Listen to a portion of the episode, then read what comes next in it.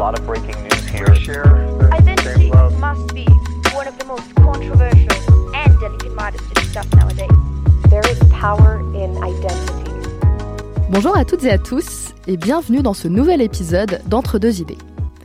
Aujourd'hui, nous aborderons la question de l'identité culturelle sous le prisme de la psychogénéalogie.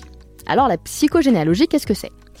C'est une approche thérapeutique créée par la psychothérapeute Anne-Ancelin Schutzenberger dans les années 80, qui repose sur le constat que nous portons tous en nous l'héritage psycho-émotionnel des générations qui nous ont précédés, et que c'est en nous libérant de cet héritage que nous pouvons vraiment être nous-mêmes. À l'occasion de cet épisode, j'ai le plaisir de recevoir deux psychogénéalogistes. Il s'agit de Sophie Duverne et Anouchka Pirbet. Sophie est psychogénéalogiste. Elle est derrière le podcast Psychogénéalogie et compagnie, qui a pour objectif de faire connaître la psychogénéalogie et ses fondements théoriques. Je vous invite par ailleurs à écouter son épisode nommé Les mémoires de migration, afin d'en apprendre davantage sur les traces laissées par les migrations dans l'inconscient familial et de leurs manifestations dans notre propre histoire. Anouchka est quant à elle psychogénéalogiste spécialisée en accompagnement sur le leadership féminin et sur la quête d'identité et de place. Dans cet épisode, elle va nous témoigner de sa propre expérience de femme française d'origine indienne et malgache, et de son rapport à son identité multiculturelle aujourd'hui. Alors, quelles sont les mémoires transgénérationnelles liées aux migrations? Quelles sont les conséquences émotionnelles sur les secondes ou troisième générations d'immigrés? Comment s'en libérer? C'est un peu toutes ces questions qu'on va se poser et j'espère qu'elles vont pouvoir répondre à vos questions. C'est vrai que quand on parle des mémoires de migration, euh, il faut faire attention à la généralisation, puisqu'en fait, chaque situation de migration est différente de l'autre. Euh, nos ancêtres n'ont pas tous migré pour les mêmes raisons. Il y a eu des migrations qui étaient des migrations plutôt choisies, mais la majorité étaient des migrations plutôt par obligation, donc soit à cause des guerres, de la famine, euh, avec des, des, raisons plutôt qui tenaient au contexte euh, socio-économique du pays, on va dire, historique.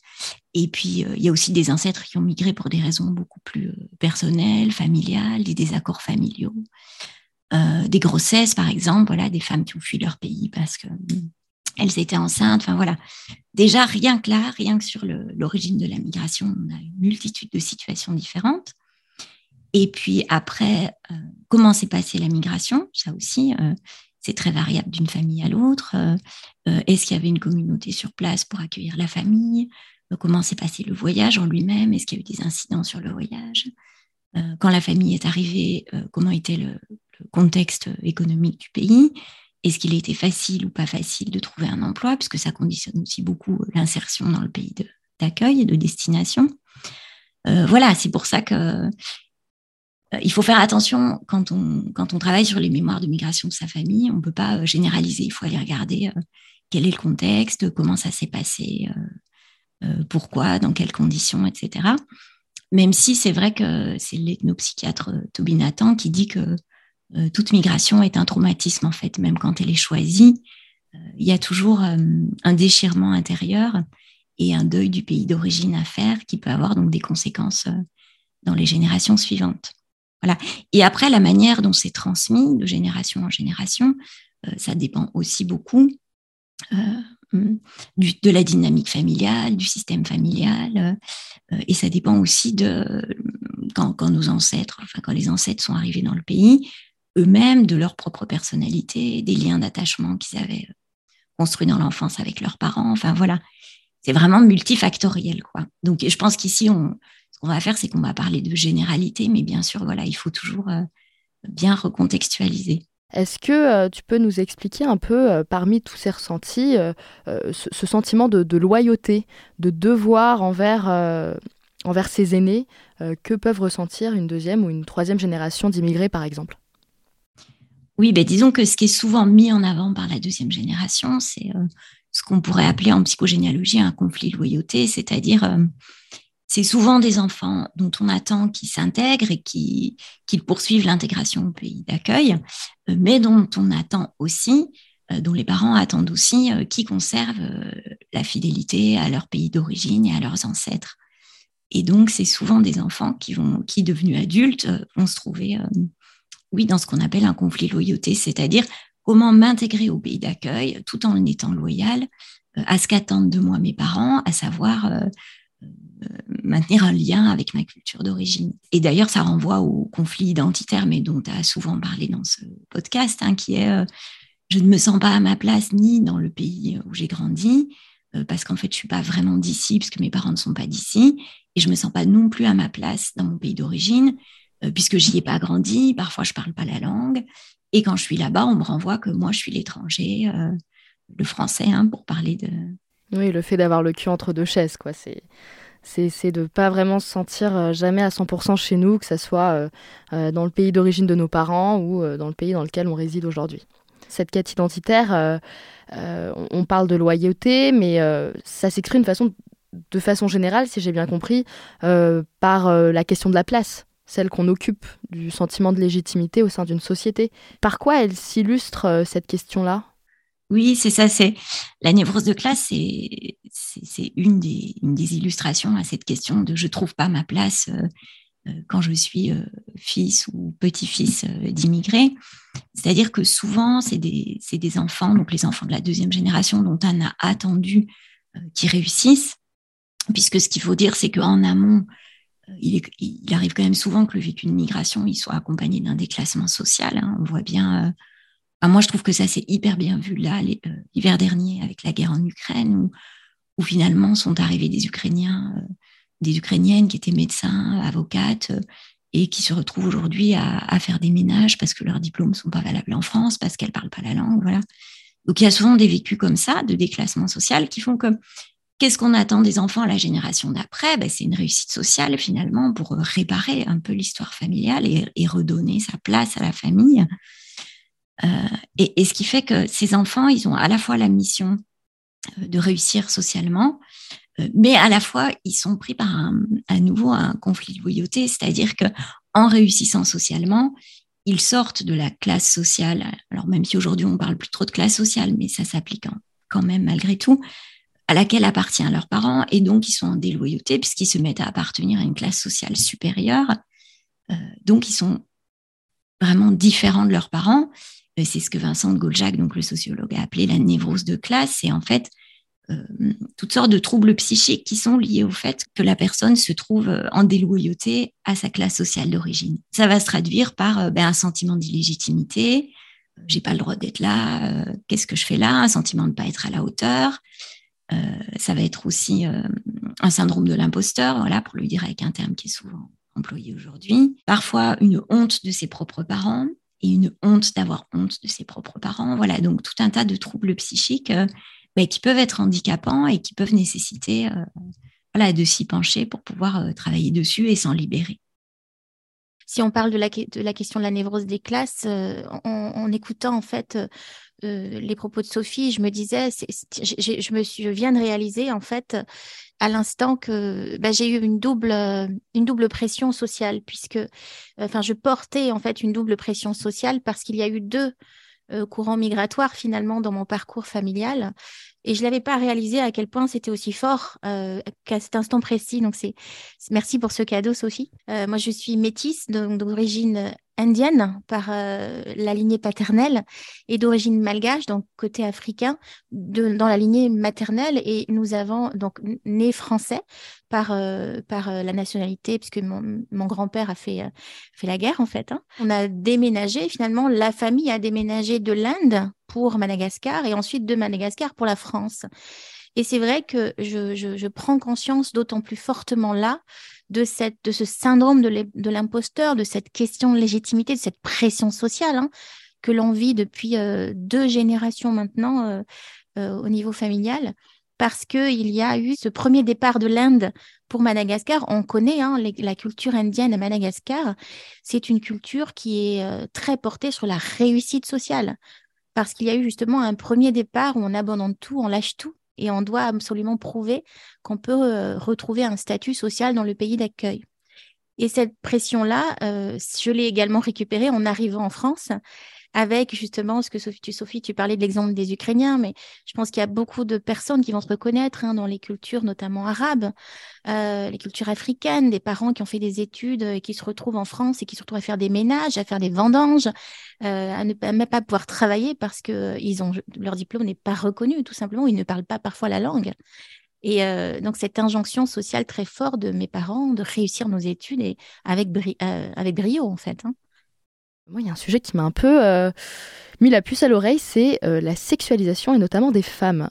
C'est une des conséquences que j'ai pu euh, observer, notamment dans, la, dans cette problématique de place, notamment pour les femmes issues de la diversité multiculturelle, sans rentrer forcément dans, dans, dans des cas trop intimes, parce que voilà, j'accompagne aussi des femmes hein, aujourd'hui, et des femmes notamment qui, vivent hein, des blessures dans leur féminin.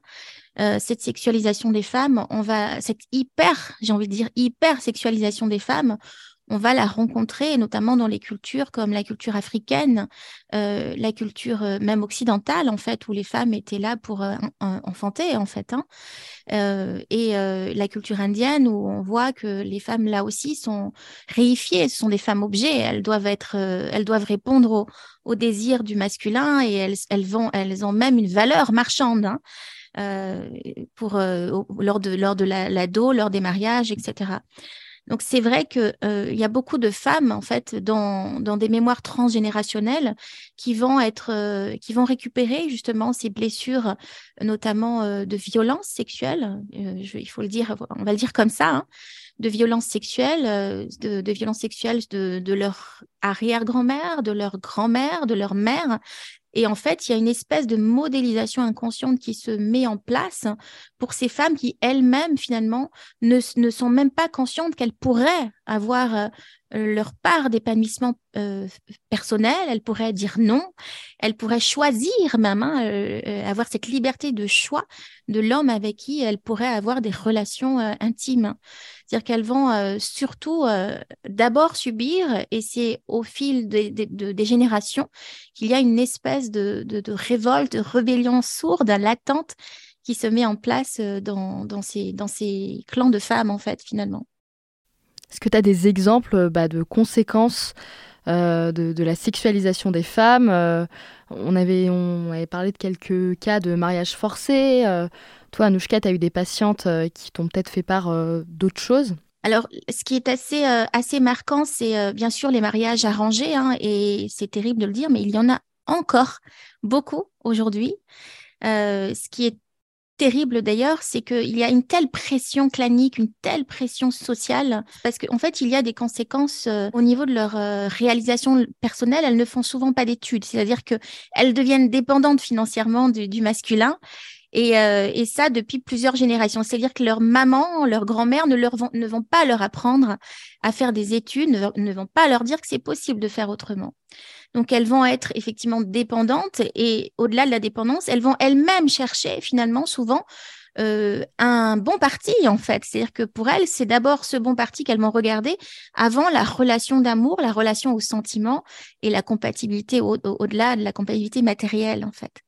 Donc c'est vrai que des mariages forcés, on les voit beaucoup et les conséquences, évidemment, ce sont souvent des femmes qui se réveillent quelques années après en se disant, ben en fait, euh, je suis qui? Elles sentent vraiment qu'il y a une grosse pression et que ce sont des femmes objets, en fait, euh, objectalisées. Euh, l'autre point aussi qu'on va retrouver, c'est bien sûr le rapport à l'intimité. J'accompagne des femmes qui aujourd'hui vivent encore l'excision. Et euh, quand j'aborde ce sujet, d'ailleurs, alors elles savent qu'avec moi, on va aborder le sujet souvent de la sexualité. Alors, je mets bien sûr le cadre, beaucoup de précautions, parce que ça reste un sujet extrêmement tabouisé. On ne parle pas de sexualité hein, dans certaines cultures. Quand on parle d'excision, euh, il y a évidemment un rapport là aussi au corps qui est particulier.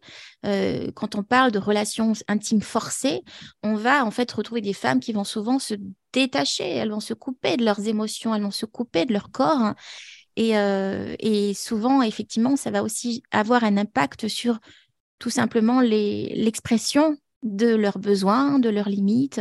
Souvent, elles ne savent même pas quel type d'émotion elles ressentent et si elles ont le droit de les ressentir.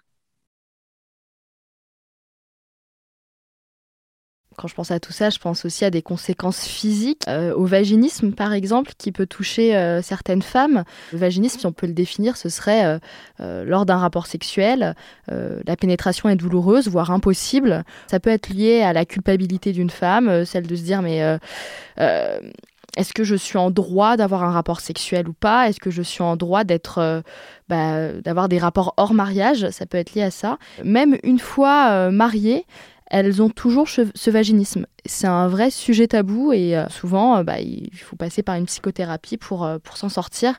Je me permets, Asma, justement, tu parlais du vaginisme.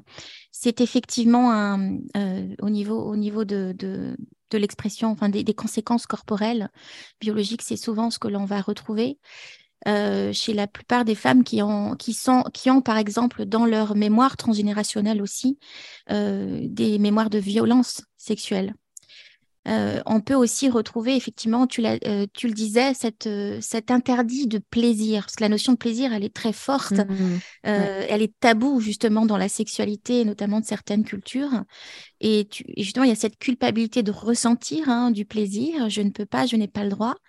Et puis, on peut aussi retrouver, Sophie, tu le disais très justement dans le cadre au début, pas de généralité, il faut vraiment aller regarder le contexte personnel, le projet de la personne que l'on accompagne mais euh, tu peux aussi retrouver en fait derrière euh, cette mémoire du vaginisme, enfin derrière le vaginisme, une mémoire de d'enfantement. Euh, c'est-à-dire qu'il y a eu tellement d'enfants parce que ces femmes, elles sont là pour faire des enfants souvent dans les dans les en tout cas dans les générations précédentes. Donc elles se retrouvent avec 9, 10, 12 grossesses euh, parfois euh, des deuils impossibles à faire avec des grossesses, des enfants morts-nés. Euh, il, faut, il faut remettre ça parce qu'on ne peut pas repousser le conjoint, le compagnon en fait. Hein. Et, et, finalement, elles, ont, elles, sont, elles peuvent aussi biologiser ce conflit-là du deuil non fait et de, de, la maternité. En fait. Donc, surtout pas de pénétration parce que pénétration égale grossesse, égale maternité, égale conséquence pour la mère. Ah, je trouve ça dingue quand même hein, Enfin, je trouve ça incroyable que notre corps soit capable de refuser euh, physiquement euh, des choses liées à notre, euh, à notre mental, à de la psychogénéalogie, à des, des, mémoires de, de, migration. On parle de la sexualisation des femmes, mais est-ce qu'il existe aussi un peu de sexualisation des hommes? Dans cette question de l'identité multiculturelle, en tout cas, si on, si on se raccroche au, sujet d'aujourd'hui, cette sexualisation des femmes, cette hypersexualisation des femmes va avoir évidemment des conséquences sur la question de leur place. Euh, c'est-à-dire que la place de la femme dans le foyer, la place de la femme euh, dans le rapport à la maternité, à la parentalité, euh, le rapport, la place de la femme dans, dans, dans, le, dans la question financière, matérielle. Est-ce que je peux me réaliser financièrement? Est-ce que je peux travailler? Ben, toutes ces questions-là qui vont vraiment être liées finalement à est-ce que je ne suis ou je ne suis qu'un corps sexuel? Euh, et pour le masculin, ce qui est aussi intéressant, c'est d'aller regarder justement euh, ce rapport notamment à la puissance et à la place de l'homme. Hein. Dans certaines cultures, euh, l'homme est, extrêmement valorisé. On le voit aussi en Occident, mais l'homme est extrêmement valorisé. quand c'est une fille qui naît, on retrouve encore aujourd'hui en, Inde. On, va tuer les bébés en fait parce que ce sont des filles. Ce qui est intéressant, ce sont les garçons. Et euh, on le voit aussi dans d'autres cultures, notamment dans, la communauté dans laquelle j'ai grandi. Le, garçon est beaucoup mieux considéré que la fille. Mais la pression, elle est terrible sur les épaules de l'homme parce qu'il faut être à la hauteur euh, financièrement, matériellement. Il n'y a pas de place pour la vulnérabilité.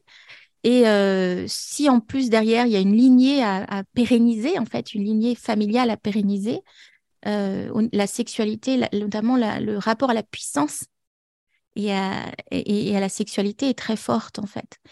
Euh, ce qu'on peut retrouver aussi, ce sont ces ambivalences, euh, ces ambiguïtés là de d'intégration culturelle, parce que un homme, par exemple, qui va grandir avec euh, une double culture, je pense par exemple à la culture musulmane, à la culture maghrébine, et qui va grandir dans un environnement occidentalisé, en parlant de la France, euh, il va souvent avoir euh, désiré une femme, en fait, qui va répondre aux deux injonctions culturelles. Et là, c'est terrible parce que pour lui aussi, euh, finalement, il peut se retrouver dans des conflits psycho-émotionnels très forts, en fait, hein, et avec des, difficultés à communiquer, à s'épanouir dans sa relation de couple.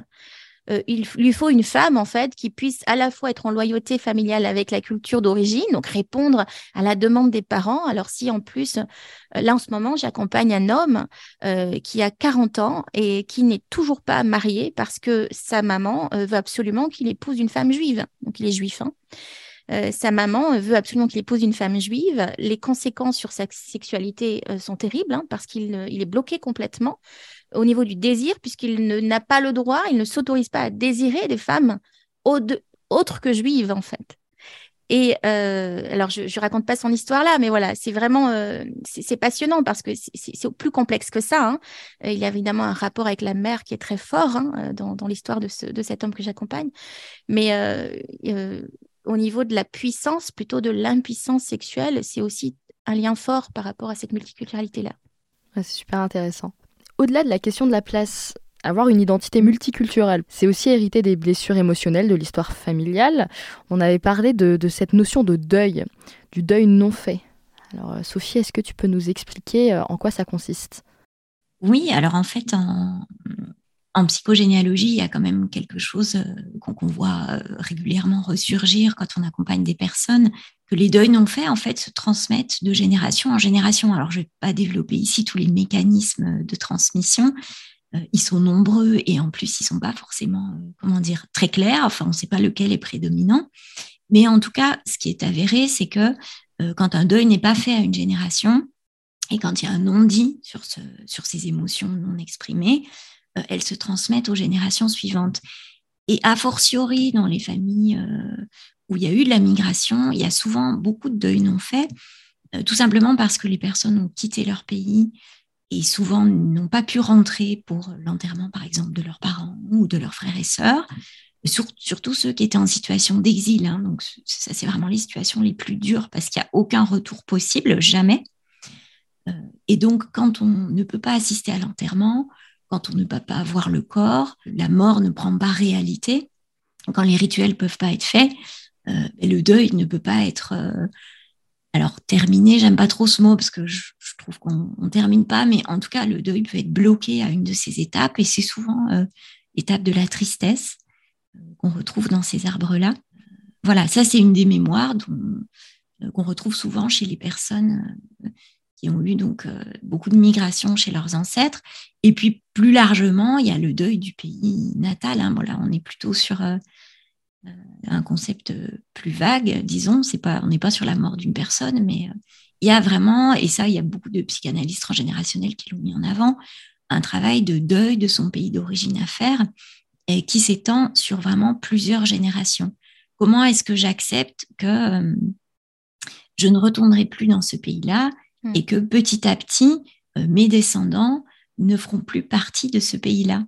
Un exemple que Toby Nathan, euh, donc l'ethnopsychiatre, donne souvent, qui est euh, des hommes qui, qui, appartiennent donc à la première génération, donc qui sont arrivés en France, qui se sont apparemment très bien intégrés, hyper adaptés, qui ont un travail, etc., et qui, au bout de 15 ans, se blessent accidentellement au travail.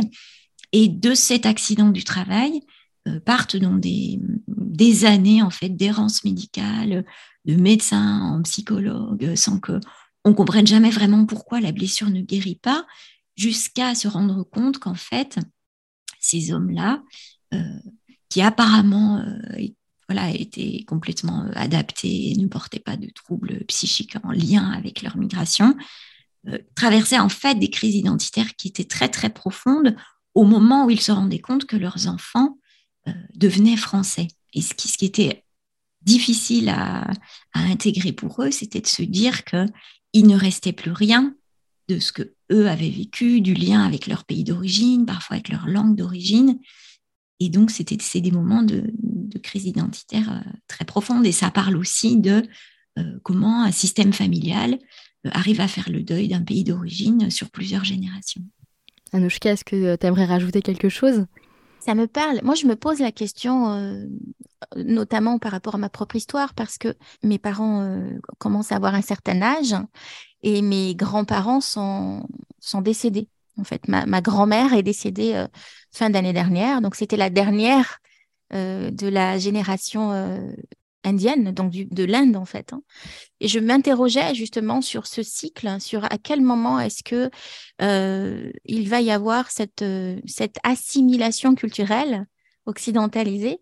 Parce que pour l'instant, et notamment euh, la génération bah, de ma fratrie, hein, je suis issue d'une grande fratrie, on est tous, on a tous traverser euh, cette difficulté euh, à trouver sa place, euh, ce, ce, ce, ce, conflit de légitimité.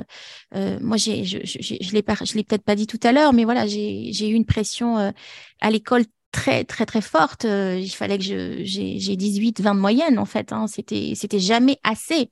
Et et j'ai fait des très grandes études. J'ai toujours continué à étudier parce que c'était jamais assez.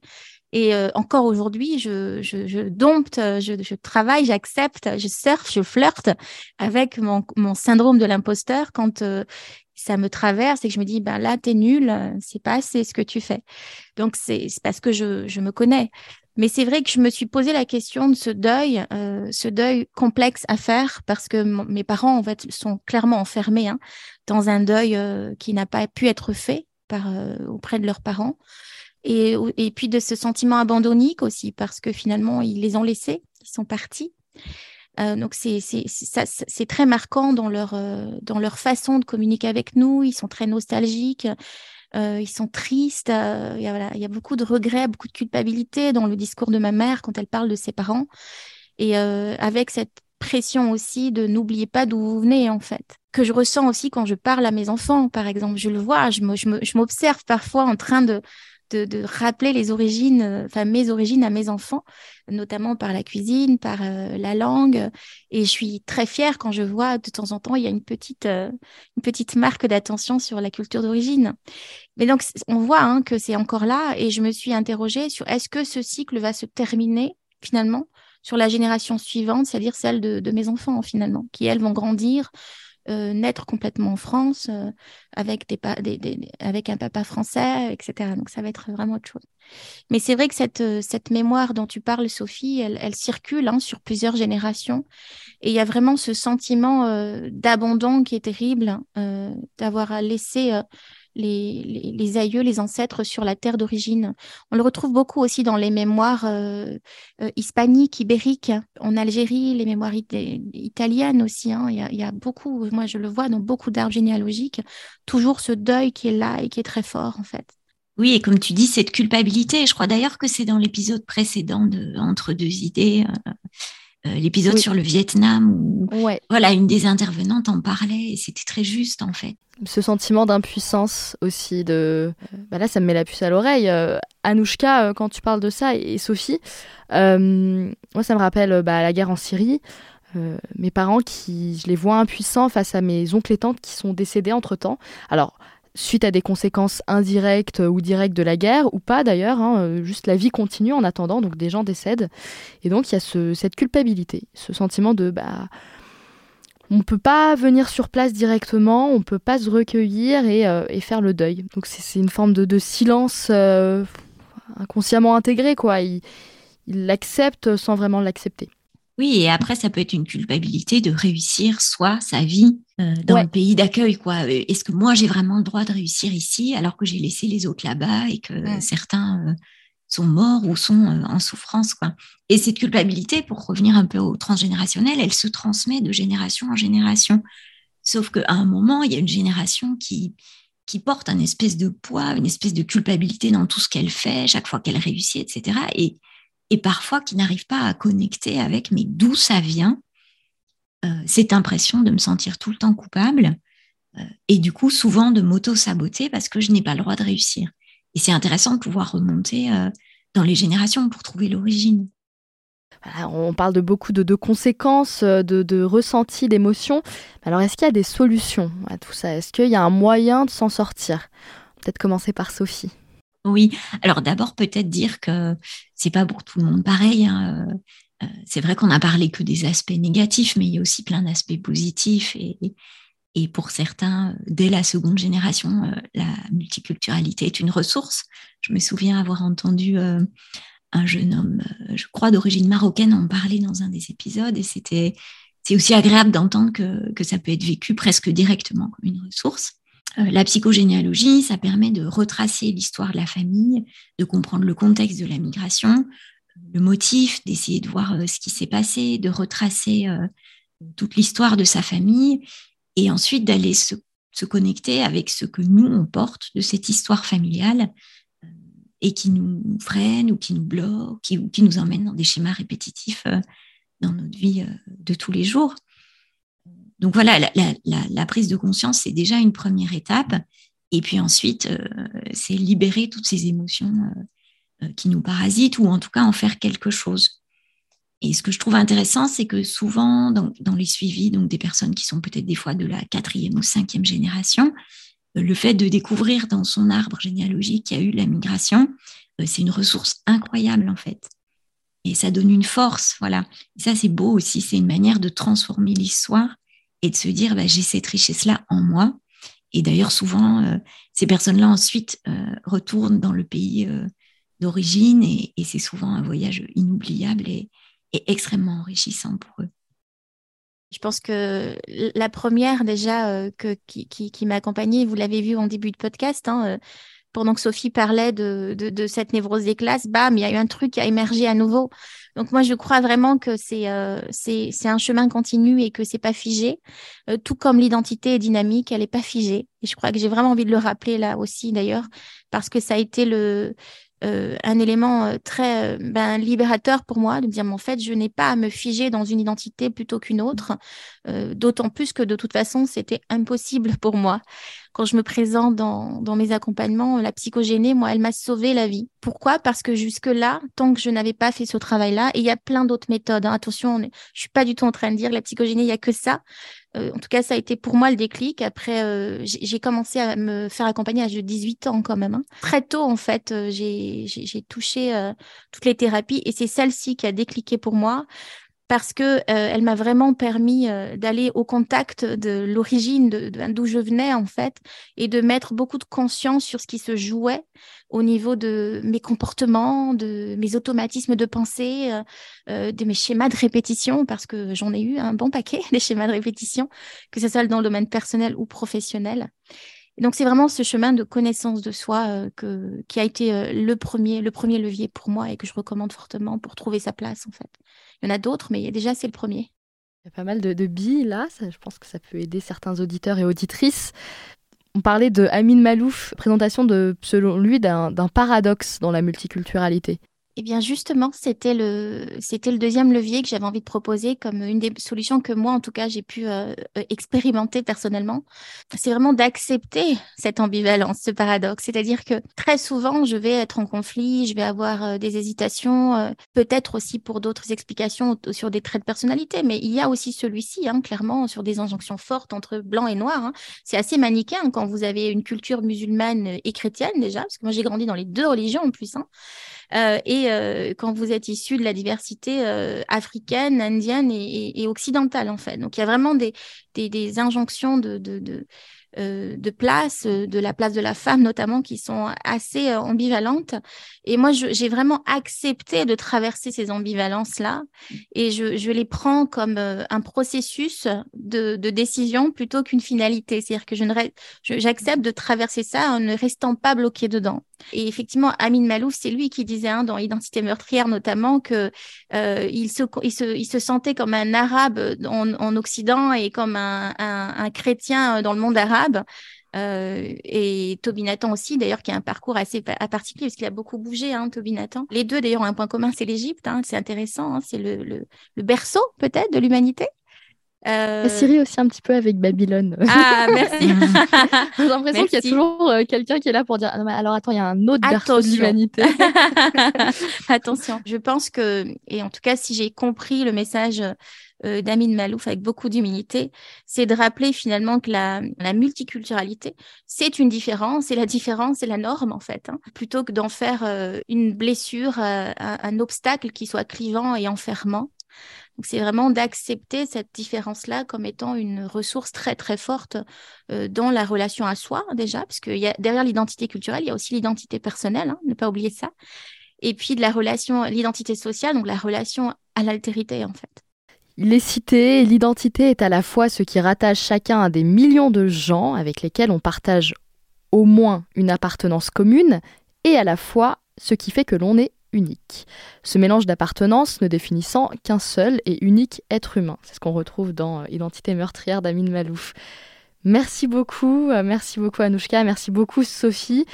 Alors, est-ce que on peut vous retrouver euh, quelque part sur certaines plateformes? Oui, alors moi, vous pouvez retrouver donc le podcast euh, Psychogénéalogie et compagnie, donc sur toutes les grandes plateformes de podcast.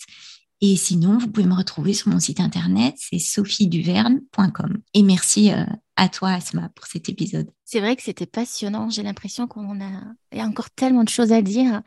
Merci en tout cas pour cette belle opportunité de, partager euh, à la fois ce, parcours personnel, mais aussi euh, un parcours qui doit questionner beaucoup de gens en fait, hein, cette question de place.